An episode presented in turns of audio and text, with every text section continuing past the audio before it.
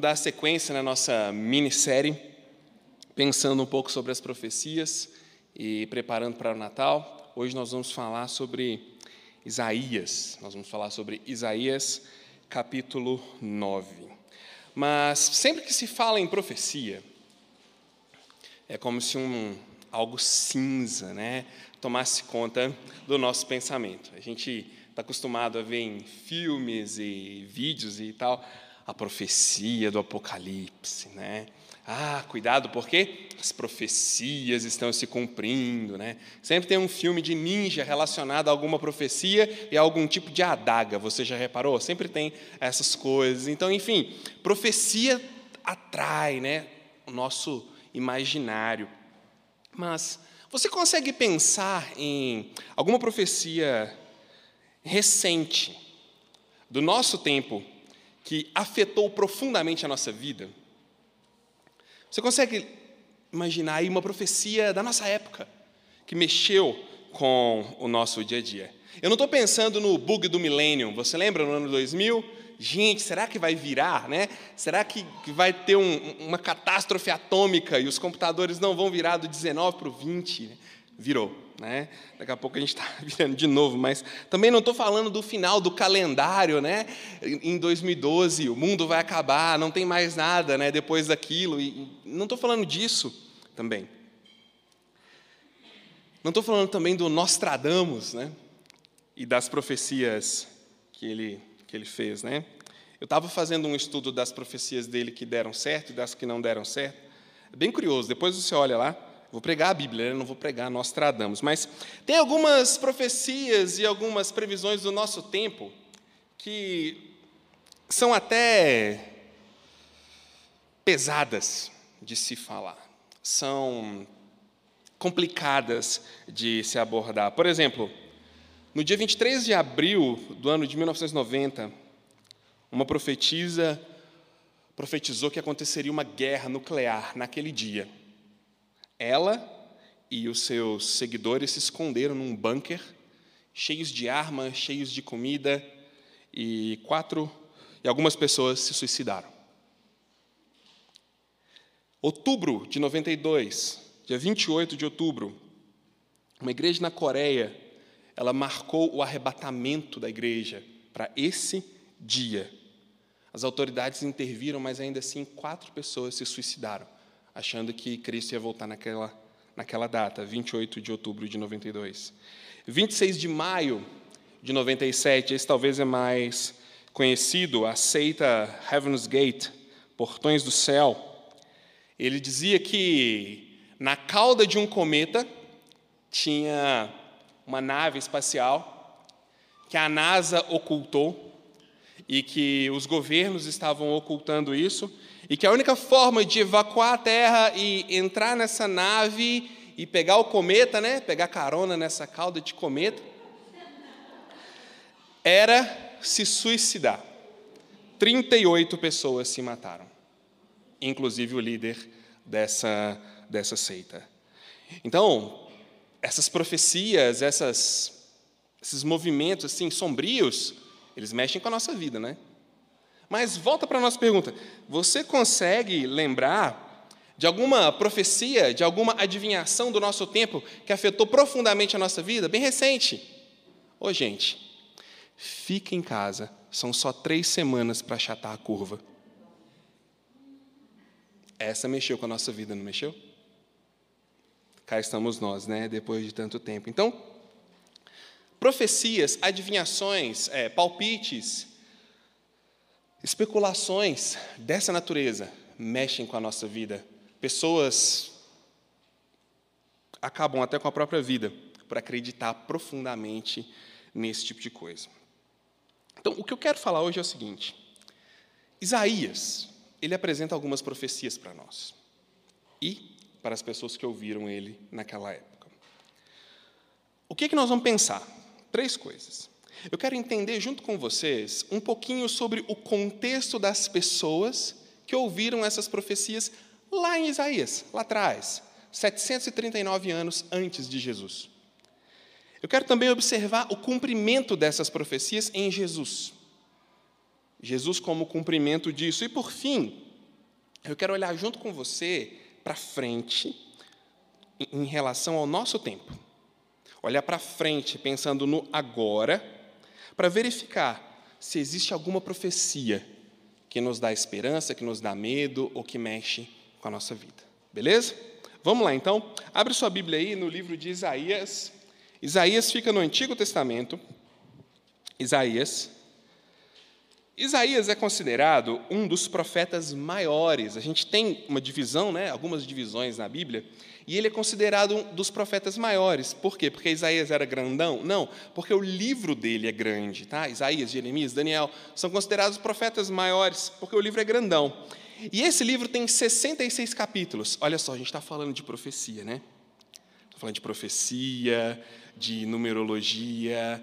Isaías tem 66 capítulos. Quantos livros tem a Bíblia? 66. Gente, sabe o que isso significa? Nada. 66 capítulos Isaías tem, tá legal? É, Isaías significa Javé salva. Esse é o nome, a tradução de Isaías para o português. E quando que acontece a história desse livro? Olha, a gente poderia fazer uma série de um semestre só em Isaías, tá? Porque o que eu vou fazer aqui agora é dar um ampassant por cima de Isaías. Nós vamos dar uma olhadinha ali para ver se você fica com vontade de estudar mais e quem sabe a gente até faz uma série nisso, né, ano que vem ou nos anos por vir. Mas esse livro acontece aproximadamente no ano 739 antes de Cristo. E para você localizar ele na Bíblia, deixa eu te contar uma coisa. A Bíblia não foi escrita em ordem cronológica, tá? Gênesis, Êxodo, Levítico, Número, Deuteronômio, Josué, Juízes, Ruth, eles não estão em ordem cronológica. Logo, Isaías, que está lá na frente, você vai pegar ele e vai encaixar ele lá em Reis. Tá bom? Isaías está acontecendo dentro do livro de Reis, especificamente segundo Reis, quando ele narra ali alguns reinados. Especificamente, ele começa no período do último ano do reinado do rei Uzias. Rafael, para que, que isso é importante? Porque esses reis eles foram peças fundamentais no processo dessas profecias, tá? Ah, mas eu entender o nome desses reis, eu gravar o nome desses caras, vai me fazer um cristão melhor ou pior? Não, não vai te fazer um cristão melhor ou pior, mas vai te dar sentido para aquilo que acontece depois. Por isso a gente dá atenção para uns nomes esquisitos que tem na escritura, tá? Não é que saber isso faz da gente pessoas mais cultas, especiais, ou cristão cult, né? Não, é porque isso liga os pontos para aquilo que vem depois, tá? O que estava acontecendo ali?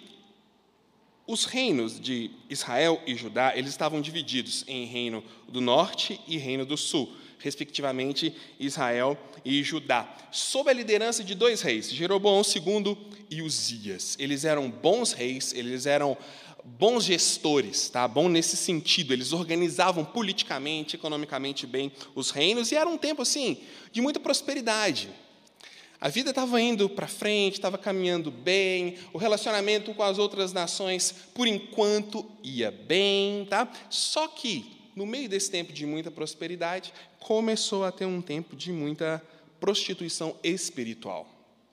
É como se, no meio de tanta coisa acontecendo e no meio de um ambiente assim bem é, próspero, eles se esqueceram um pouco de como Deus os havia trazido até aqui começaram a se misturar e criar uma, um sincretismo muito complicado com outras religiões, com outras crenças. Um dos reis que a gente vai falar aqui, Acás, é um dos, na sequência, ele queimou o próprio filho em holocausto. Então, a situação ali foi se tornando uma situação pesada, é, religiosamente falando. Tá? E o que, que Deus fez? Deus chega para esses para essas pessoas e dá um aviso ele dá um aviso lembrando da disciplina da aliança. Se você parar um pouquinho depois e ler Êxodo, Números, você vai ver lá que em alguns momentos ele fala para o pessoal assim: olha, eu estou tirando vocês de uma escravidão, eu estou tirando vocês de, do meio de um, um local problemático e dando para vocês uma, uma terra nova para vocês habitarem. Mas é o seguinte: lá tem outros deuses, lá tem outras crenças, não se deixem levar. Porque se vocês se deixarem levar, eu vou vir e vou movimentar minha mão entre vocês, para vocês acordarem. Ele alerta essas pessoas com relação a isso. E ele faz isso aqui de novo. Fala, olha, vocês estão se prostituindo espiritualmente, vocês estão se deixando levar, vocês estão indo por caminhos assim muito complicados em relação ao que eu tenho ensinado para vocês. Acordem. O que, que acontece? No Reino do Norte, Israel, uma bagunça terrível. Conspirações políticas e a linhagem daquele rei ela é morta no meio de conspirações políticas. Tá? É, é quase um House of Cards aqui do, do, mundo, do Oriente Médio Antigo, porque eles são, são mortos numa conspiração política, a coisa fica complicada. No Reino do Sul, o pessoal dá uma escutada, mas retrocede de novo, eles ouvem a voz de Deus, mas, ah, então vamos, volta, fica um, um vai, não vai, uma situação assim, bem morna. E aí, o que, que Isaías vai mostrar para a gente? No meio de Deus alertando essas pessoas, no meio do reino do norte todo complicado, do reino do sul todo oscilante, Deus vai dizer para eles o seguinte: lembra que eu ia disciplinar vocês? Lembra que eu falei? Pois bem, eu vou usar duas nações para fazer isso: a Síria e Babilônia. Nesse momento em que o reino do, do norte, né, que é Israel, começa a se afundar e o do sul, Judá, começa a oscilar, uma nação começa a ganhar muito poder, poder de guerra, poder econômico, e ele, eles começam a cultivar atitudes bem imperialistas, que é a Síria. Eles começam a expandir o império deles. E o que a gente vai ver no livro de Isaías é o seguinte: Deus vai usar o profeta Isaías para dizer para eles: Você está vendo a Síria chegando? Então, é minha mão empurrando. Tá? Você está vendo eles chegando aqui para dominar vocês, para fazer muitas coisas ruins? Pois é, a minha mão está empurrando eles para ver se vocês acordam, porque vocês estão completamente cegos e surdos àquilo que eu tenho dado e àquilo que eu tenho feito para vocês. E aí, nós chegamos em Isaías capítulo 9. Vai lá, Isaías capítulo 9. Recapitulando então, o que você precisa saber de tudo isso que eu falei? O livro de Isaías é Deus falando por intermédio de Isaías sobre o processo de disciplina e livramento para esse pessoal. Tá? Deus está mostrando para eles que a disciplina ela vem, mas junto com ela vem um livramento, vem alguém que vai trazer paz, vai trazer leveza para eles. Então vamos lá, em Isaías capítulo 9. Isaías capítulo 9, do versículo 1 em diante. Mas para a terra que estava aflita, não continuará a obscuridade. Deus, nos primeiros tempos, tornou desprezível a terra de Zebulon e a terra de Naphtali, mas nos últimos tornará glorioso o caminho do mar além do Jordão, Galiléia dos gentios. O povo que andava em trevas viu grande luz, e os que viviam na região da sombra da morte resplandeceu-lhes a luz. Tens multiplicado este povo, a alegria lhe aumentaste. Alegram-se eles diante de ti, como se alegram na ceifa e como exultam quando repartem os despojos, porque tu quebraste o jugo que pesava sobre eles a vara que lhes feria os ombros, e o cetro do seu opressor, como no dia dos midianitas. Porque toda bota com que anda o guerreiro no, no tumulto da batalha, e toda veste revolvida em sangue, serão queimadas, servirão de pasto ao fogo. Porque um menino nos nasceu, um filho se nos deu, o governo está sobre os seus ombros, e o seu nome será Maravilhoso Conselheiro, Deus Forte, Pai da Eternidade, Príncipe da Paz para que se aumente o seu governo e venha paz sem fim sobre o trono de Davi e sobre o seu reino, para o estabelecer e o firmar mediante o juízo e a justiça, desde agora e para sempre. O zelo da tua casa te consumirá. Aqui a gente já chegou na parte onde ele começa a prometer o livramento. Né? Eu gosto desse texto porque ele fala algo assim, eu fiz um paralelo no versículo 5, né? Porque toda bota com que anda o guerreiro no tumulto da batalha e toda veste revolvida em sangue serão queimadas. Não sei se você lembra, tem um livro, né? Chama 1984, do George Orwell, e ele diz o seguinte: Você quer ver o futuro do ser humano? Pense numa bota pisando num rosto humano. Então, olha a esperança que, que ele traz, muito maior do que a esperança que a gente vê né? nos sistemas, nas perspectivas políticas, econômicas. Ele promete algo além. E esse algo além que ele está prometendo para esse pessoal aqui é o seguinte: é para criar uma expectativa. Se você começa a ler, em algum momento aqui, principalmente se você ler Isaías 7,14, em algum momento você vai começar a pensar assim: quem que é esse menino que vai nascer de uma mulher virgem? Cadê? Quem que é? Porque Isaías 7,14 fala: ó, conceberá, a virgem conceberá, dará à luz um filho, esse será chamado Emanuel. E antes que esse menino comece a falar, a andar, os seus opressores vão cair por terra. E aí vem capítulo 9, e de repente a gente fica assim: quem que é? Cadê o menino, gente? Como que pode isso? Né? Tem algumas algumas questões nesse texto, porque a gente pode perguntar assim: será que Isaías estava pensando em Jesus quando ele falou isso aqui? Será que ele tinha em mente um, um plano de salvação que Deus estava se desenvolvendo? Porque o Jeff falou uma coisa na semana passada que é um conceito muito importante sobre profecia. Ele disse: profecias precisam ser entendidas muitas vezes em cascatas. Qual que é essa ideia de cascata? Ela começa, mas ela vai seguindo adiante. Tá? Ela tem um processo onde ela vai passando por etapas específicas em tempos específicos. Então, pensando neles aqui, na cascata deles, não na nossa, no que eles ouviram lá naquela época. Será que Isaías estava pensando assim, ah, que legal, vai vir Jesus, né, no jumentinho e tal, nossa. Será que Isaías pensava isso? Ou, ou será que talvez ele não pensava dessa forma, mas ele sabia que o que ele estava falando tinha um sentido duplo, tinha um sentido mais perene na história de salvação. Se você ler o texto e perceber que ele não vai deixar claro quem é, esse, quem é o menino, onde que ele está, cadê ele livrando o pessoal aqui, você vai ver que ele tinha noção que era algo mais além. Porque acontecem duas coisas aqui nesse texto de Isaías, que são as duas possibilidades atuais deles, tá? atual naquela época, de quem seria esse menino. A primeira delas é que seria o próprio filho de Isaías. Tá? É, Isaías teve um filho, se você olhar um pouquinho mais para trás aí, ele teve um filho, o nome do filho é até interessante lá no, no capítulo, deixa eu achar aqui.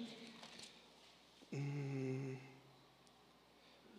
eu não anotei, eu perdi, mas rápido despojo, presa segura o nome do filho dele. Ele vai, encontra com uma sacerdotisa, daqui a pouco eu procuro. Ele encontra uma sacerdotisa, tem um filho com ela, Deus fala: põe o nome desse menino de rápido despojo, presa segura. Alguns vão dizer: esse cara aí é o menino, que nasceu de uma mulher que não tinha relações sexuais até então, e, e ele nasceu. Esse é o Salvador. Mas a coisa mais legal sobre esse menino é o nome dele, porque o resto a gente não sabe nada. Outros vão dizer que é o rei Ezequias. E eu acredito que é muito mais provável que Ezequias seja o cumprimento atual para eles dessa promessa, porque Ezequias foi um rei que ele tentou trazer uma reforma religiosa para aquele pessoal. Se você olhar em 2 Reis, capítulo 18, do versículo 1 ao versículo 7, 2 Reis, capítulo 18, do versículo 1 ao 7, você vai ver que quando ele entra no reinado, o que, que ele faz? Ele quebra os ídolos, ele queima os locais onde os ídolos eram adorados, ele dá uma limpeza na, naquela toda aquela situação complicada e tenta trazer de volta a adoração ao Deus verdadeiro. Inclusive, lá no capítulo 18, os assírios tentam uma parceria política com ele e ele nega. Mas a profecia diz: O seu nome será maravilhoso, conselheiro, Deus forte, Pai da eternidade, príncipe da paz, o governo estará sobre os seus ombros. Não pode ser Ezequias, porque um pouquinho mais para frente, no capítulo 19, versículo 12, o que, que acontece? Ezequias tem uma doença, fica para morrer, fica ruim, Deus dá para ele mais alguns anos de vida. E ele fica, né, obviamente, feliz, tem mais alguns anos, se não me engano, ganhou 15 anos de vida. Aí entra outra nação, a Babilônia eles vêm fazer uma visita para eles. Vem uma comitiva assim, super despretensiosa da Babilônia e fala assim: Nossa, Ezequias, você é um rei tão poderoso, você é um rei tão forte, Deus tem feito tanta coisa na sua vida, a gente veio aqui conhecer. Ezequias falou: Nossa, é mesmo, eu sou bom mesmo, vem cá, ó, pode ver tudo que eu tenho, olha o meu reinado, olha o meu palácio, olha as minhas coisas. Pouco tempo depois, adivinha quem que estava voltando para dominar eles? Babilônia. Eles foram levados cativos para a Babilônia.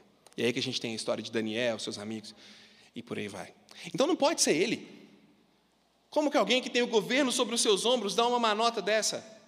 Age tão toscamente? Pois bem, o objetivo de Isaías era gerar expectativa. E aqui eu diria, quando a gente pensa em profecia, a gente não tem que ficar viajando na maionese, assim, ah, tem o um número disso, o um número daquilo, porque a besta, não sei o quê. Esses dias deu um reboliço danado, não sei se vocês viram. Colocaram um, um leopardo de asa lá no, no, no quintal da ONU, vocês viram isso? Puseram um leopardo com uma asa, umas patinhas, uns dentes lá na ONU. Gente do céu, é a besta do Apocalipse, né? E começa, porque a profecia, não sei o quê. Calma, calma, gente. Profecias têm o objetivo de direcionar as pessoas para a obediência e para a fidelidade. A expectativa da profecia, ela quer tensionar as pessoas que creem, ou para elas se arrependerem, obedecerem, para elas arrependerem de um caminho ruim, como Deus tentou fazer com eles. Ou, olha o caminho que vocês estão indo, eu vou ter que colocar minha mão aqui para vocês se arrependerem. Voltem, ou para estimular a fidelidade, como são as promessas, as profecias que a gente tem, que a gente vai ver um pouquinho mais no final. Mas dentro de uma tormenta, uma expectativa gigantesca foi criada. Quem é o tal do menino? E por que essa expectativa é tão grande? Olha só. Desde quando Moisés tira o pessoal do Egito, tá bom? Moisés vai lá, lidera eles para saírem da escravidão do Egito. Se você não, não lembra, o povo hebreu foi escravo por mais ou menos 400 anos no Egito e Deus usou Moisés para tirar ele de lá. Tem um filme muito legal, chama O Príncipe do Egito. É bem bonitinho. Se você não viu, olha lá, vale a pena. Tira esse pessoal de lá. Lidera eles no deserto. Depois, ele morre, vem um cara chamado Josué lidera esse pessoal. Depois a gente tem um período ali sem um, sem um líder específico, sem um cara específico, são vários, são juízes. Pessoas que vêm e falam para eles assim: oh, se arrependam. Oh, esse caminho não é bacana. Um exemplo disso é Sansão. Mude. Deus vai vir contra vocês, vai dar uma chacoalhada. Depois disso, a gente tem os profetas, tem Samuel. Depois de Samuel, a gente tem os reis. Percebe? Eles estão sendo sempre guiados e libertados por gente forte, por gente de poder político, por gente de relevância, por guerreiros, por diplomatas superacadêmicos, mas de repente, uma nação chegando para dominá-los, a profecia de liberdade é: um menininho vai nascer. Ou, oh, mexe com a cabeça deles. Quem que é esse menino? Como assim? Cadê? Vai nascer um menino e ele vai libertar vocês. E o governo está sobre os ombros dele. Não, o governo está lá com, com o Senaqueribe, o governo está com o pessoal da Síria lá. Eles é que têm o governo. Não, não, não, não, não. Ele é o príncipe da paz. É esse menino que vai nascer de uma virgem. De uma virgem, como assim? Eles poderiam dizer: ah, Isaac eu até entendo, né? nasceu de uma mulher infértil, o pai dele já era mais velho. Eu até entendo uma mulher que não poderia dar à luz, ter um filho, mas nascer de uma virgem, é isso mesmo, é um menininho muito mais especial do que todos esses que vieram. Tá? Diferente. Que tem o governo sobre os ombros dele. Ah, poxa vida. A expectativa nele está lançada. Estão percebendo a, a criação de um, de um cenário é por isso que chama advento, porque vai acontecer alguma coisa. Porque vai algo vai se desdobrar no cenário da história. Algo vai acontecer. E para eles, grava isso, tá? Naquele momento de terror, de tensão, de instabilidade política, eles recebem a promessa de um menininho que vai nascer. E esse menininho vai ser o super conselheiro, o Deus forte, o Pai da eternidade e o príncipe da paz. E a gente vê isso se cumprindo lá em Jesus Cristo. Mateus capítulo 1, versículo 26 até o versículo 35 mostra a narrativa do anjo falando com Maria, né? O anjo aparece para ela, Alegra-te muito favorecida. Ah, não, que como assim? Fica com medo, né? A atitude que as pessoas normalmente têm quando encontram com anjos, na Bíblia mostra, eles ficam com medo, né? Ano passado a gente até viu a, a imagem, né, a pintura desse, desse momento, né, no imaginário do artista, mas ela fica com medo e o anjo fala com ela: Não, fica tranquila, você vai ter um filho. Que isso, anjo? Não, não, como que eu vou ter filho? Eu não tenho contato com homem algum, não sei se você sabe, mas para fazer filho, né? O anjo não fica tranquila. O que você vai ter no seu ventre não é de homem nenhum, não, é do Espírito Santo. Você vai conceber e vai dar à luz esse filho, pode ficar tranquila. E ele nasce. E capítulo 2, versículo 16, a gente vê o rei Herodes, né, falando para os magos assim: onde é que será que esse menino vai nascer? Quando volta aqui, me conta, né, falando para o pessoal: eu quero saber, eu quero adorar ele também, mas estava morrendo de medo. Porque ele sabia que era um menininho, mas era um menininho que tinha um governo sobre os ombros. Então, tem que tomar cuidado. Mandou matar todas as crianças abaixo de dois anos. Percebe como a chegada dele foi trazendo uma, uma inquietação. A gente olha para Simeão, Lucas, capítulo 2, versículo 25 até o versículo 35. Simeão recebeu ali uma promessa de que ele não morreria sem ver o Salvador. E ele pega Jesus no colo e fala: Agora eu posso morrer feliz, agora posso morrer tranquilo, porque eu vi o Salvador. Ana, a profetisa Ana diz: Está aqui o menino que veio salvar o mundo. Jesus, a gente vê ele como o cumprimento dessa promessa por causa do, do barulho que ele fez quando ele chegou. A expectativa que tinha ao redor dele. A ponto de um homem, de um velho já dizer: eu posso morrer, porque eu já segurei o menino. Porque eu já peguei no colo o menino. Mas lembra que eu falei que profecias são em cascata? Esse menino, ele não tinha o governo sobre os seus ombros, tinha? Me fala uma coisa. O que esse menino carregou nos ombros? O governo? A cruz. esse menino tinha a cruz nos ombros. Para que ele pudesse chegar a carregar o governo em seus ombros, antes ele precisou carregar a cruz. Agora volta para Isaías e a gente vai ver Isaías dando assim uma perspectiva bem longa para as pessoas. Olha, a Síria está chegando, daqui a pouco a Babilônia, vai ter um reizinho aí, mais ou menos, Ezequias, mas o menino que está vindo, ele é que vai resolver a coisa mesmo, tá? E ele vai vir. Mas nessa mesma profecia, ele fala coisas que ainda não aconteceram. Que esse menino ainda não fez. Ele veio, carregou a cruz, mas ele ainda não veio e bateu o martelo do seu governo. Ele ainda não estabeleceu a paz. Ele ainda não mostrou para as nações quais são os verdadeiros conselhos que uma nação precisa. Ele ainda não mostrou para o mundo o que é um governante piedoso e justo. Essa profecia, a cascata dela é mais para frente. Nas nossas pregações também ela é mais para frente. Mas olhando agora no nosso tempo, agora, olhando para frente. Do mesmo jeito que Deus deu promessa de disciplina para eles. Isso pensando hoje. Ele deu disciplina para eles, ele deu libertação. E como a gente pode saber naquela época que a libertação aconteceria?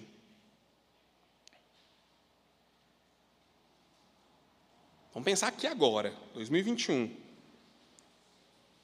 Para a gente é fácil, a gente tem a, a escritura toda, então é fácil, né? A gente olha aqui, vai lá na frente, está tudo lá, mas eles não tinham isso ainda. Eles não tinham essa visão holística que a gente tem. Então, como eles poderiam saber que a profecia desse menino, a coisa mais esquisita, um menino de repente vai livrar esse povo de uma nação cruel?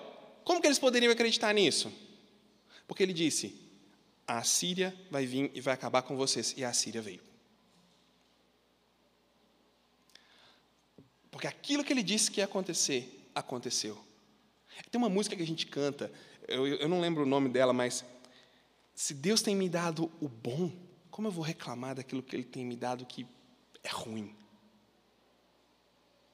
Qual era a, a única garantia que eles tinham? Olha só, gente. O único estímulo que eles tinham aqui é: Ele está dizendo que vai ter um menino que vai nos livrar. Uau, isso é difícil de acreditar. É, mas ele disse que viria uma nação para acabar com a gente. Eles vieram, né? Então vamos nos entregar. Vamos deixar rolar então. Então vamos, vamos, vamos nos entregar na mão desse Deus porque é melhor. Nós já tentamos, ó. nós construímos ídolos, a gente queimou criança, a gente fez orgia sexual, a gente queimou incenso. Fala que Acás, esse rei, né? Ele queimava incenso nos monumentos que ele criava. Fala que o cara era tão idólatra que a Bíblia diz o seguinte: cada árvore bonita que ele via, ele acendia um incenso. Já tentamos isso tudo, não deu certo. Então agora, vamos entrar nessa história desse menino aí mesmo, porque ele falou que o bicho ia pegar e está pegando. Então, deixa eu soltar. Deixa eu me entregar. É fé. Não tinha muito, muita explicação, não. É fé, gente. Ele disse está acontecendo aí, ó. Se entregue. Essa era a prova da profecia de libertação estava acontecendo o que ele disse que ia acontecer. E agora nós, olhando para trás, a gente vê, para um pouquinho de olhar, de pensar que a gente vai olhar para frente, olha para trás de novo. A gente está um passo a mais na cascata. Porque eles estavam lá no início da cascata vendo assim, é. Tem que ter fé para acreditar nisso, né? Então tá. Pensando lá atrás. Nós estamos um pouco mais na frente da cascata dizendo, é, realmente, tem que ter fé para acreditar que aconteceu aquilo ali mesmo. Tem que ter fé, né? Aconteceu lá atrás, ó, a cruz. E agora vamos olhar para frente. Qual é a única garantia que a gente tem de que a gente pode olhar para frente na, na nossa cascata profética aqui? Na nossa história? A única garantia que a gente tem de que as profecias e as promessas de Deus vão se cumprir se chama cruz. É a única garantia. Deus não apareceu para nenhum de vocês no céu e disse: acredite, Fulano, eu sou real. E nem vai, para ser sincero. A gente não precisa. Mas a gente tem a cruz, a gente tem Jesus. A graça dele é a única garantia que a gente tem de que o que está por vir é algo que a gente pode se entregar. E de repente, do mesmo jeito que para eles acreditar num bebezinho exigia muita fé, para a gente acreditar num moribundo que supostamente ressuscitou também exige muita fé.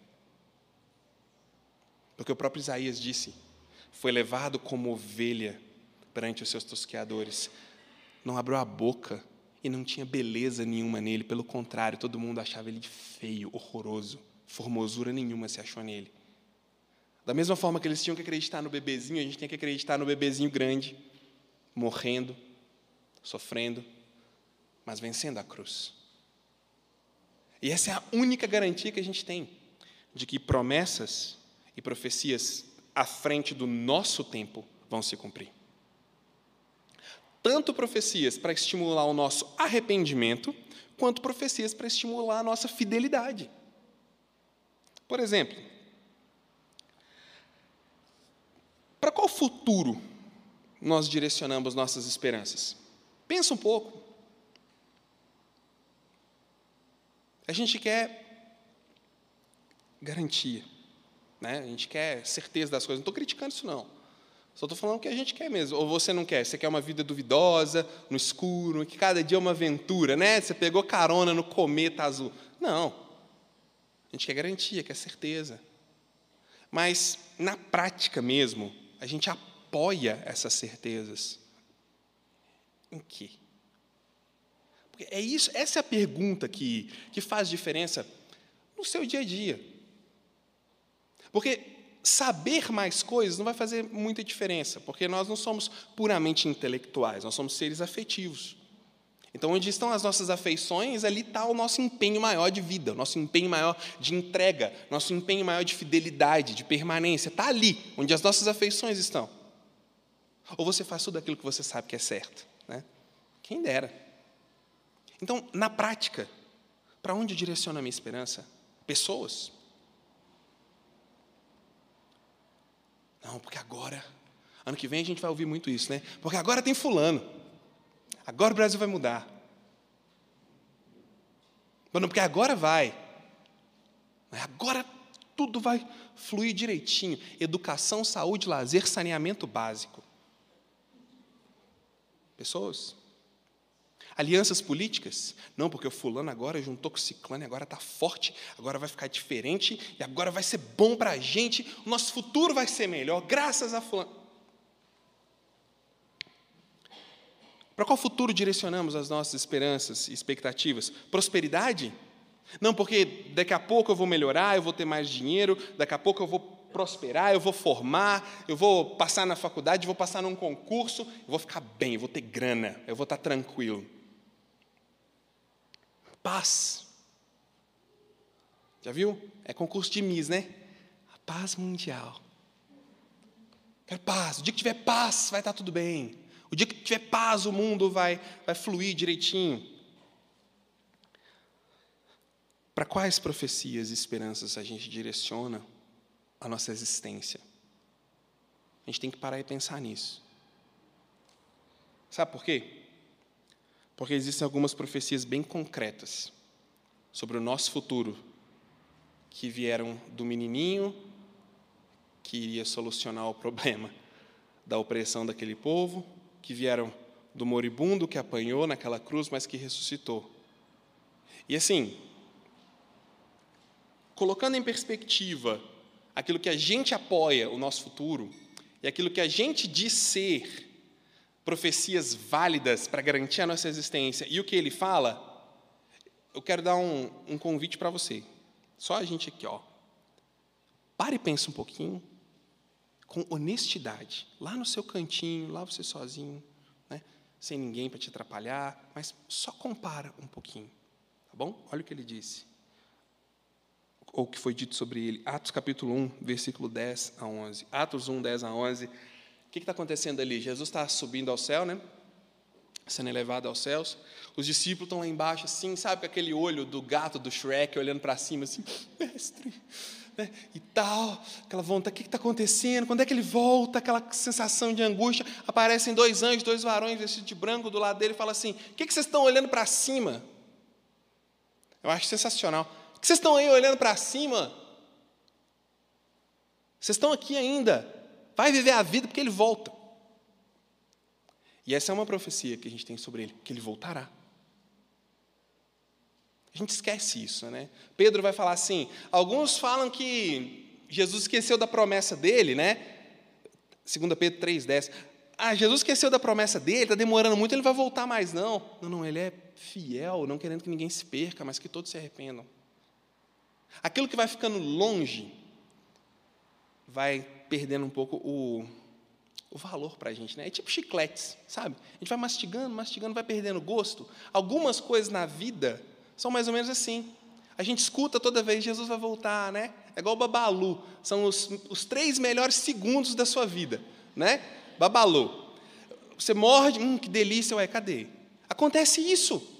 Ah, Jesus vai voltar, ah, legal, nossa, um dia Jesus voltar, ah, é. Jesus voltar. Aí está o pastor aqui, igual um idiota, falando que Jesus vai voltar, você está aí pensando no galo, no cruzeiro, não sei o quê.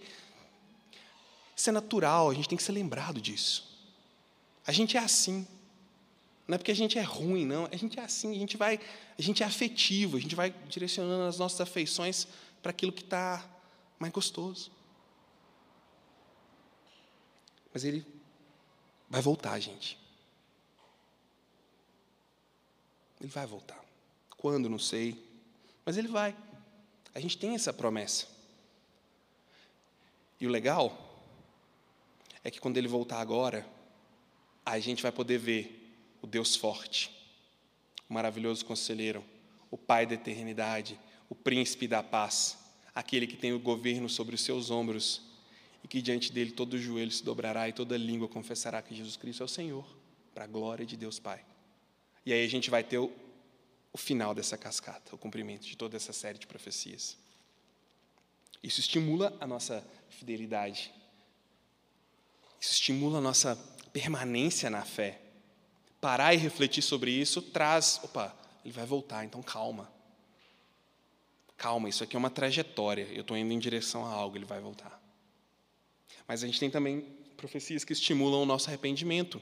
João capítulo 3, do 31 ao 36.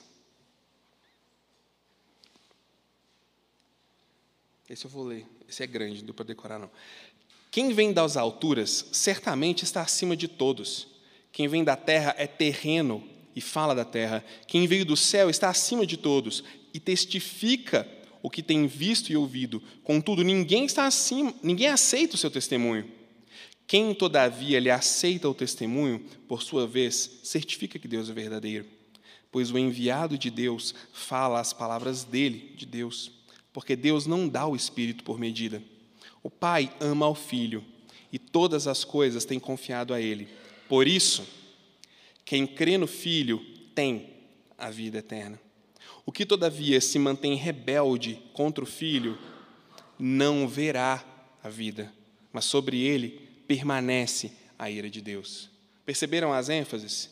Quem crê no filho, quem crê, tem. O que se mantém como rebelde contra o filho, não verá a vida eterna, porque sobre ele tem o que? Tem a ira. Uau! Isso é um estímulo para o arrependimento.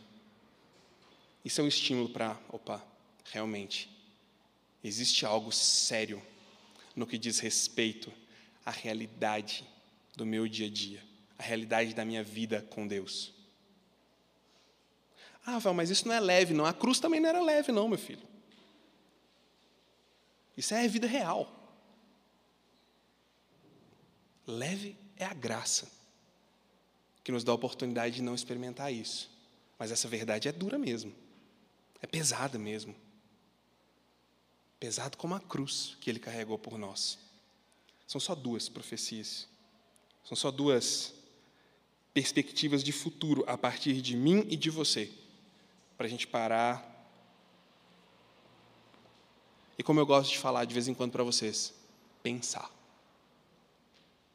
E aí? o meu futuro está alicerçado onde? No menino que Deus já provou por A mais B, que se tornou homem, que cresceu, que veio, que cumpriu o que falou e que disse que vai voltar? Ou em qualquer outra coisa que não me dá garantias tão concretas assim, de felicidade, de realização, de permanência, de perenidade?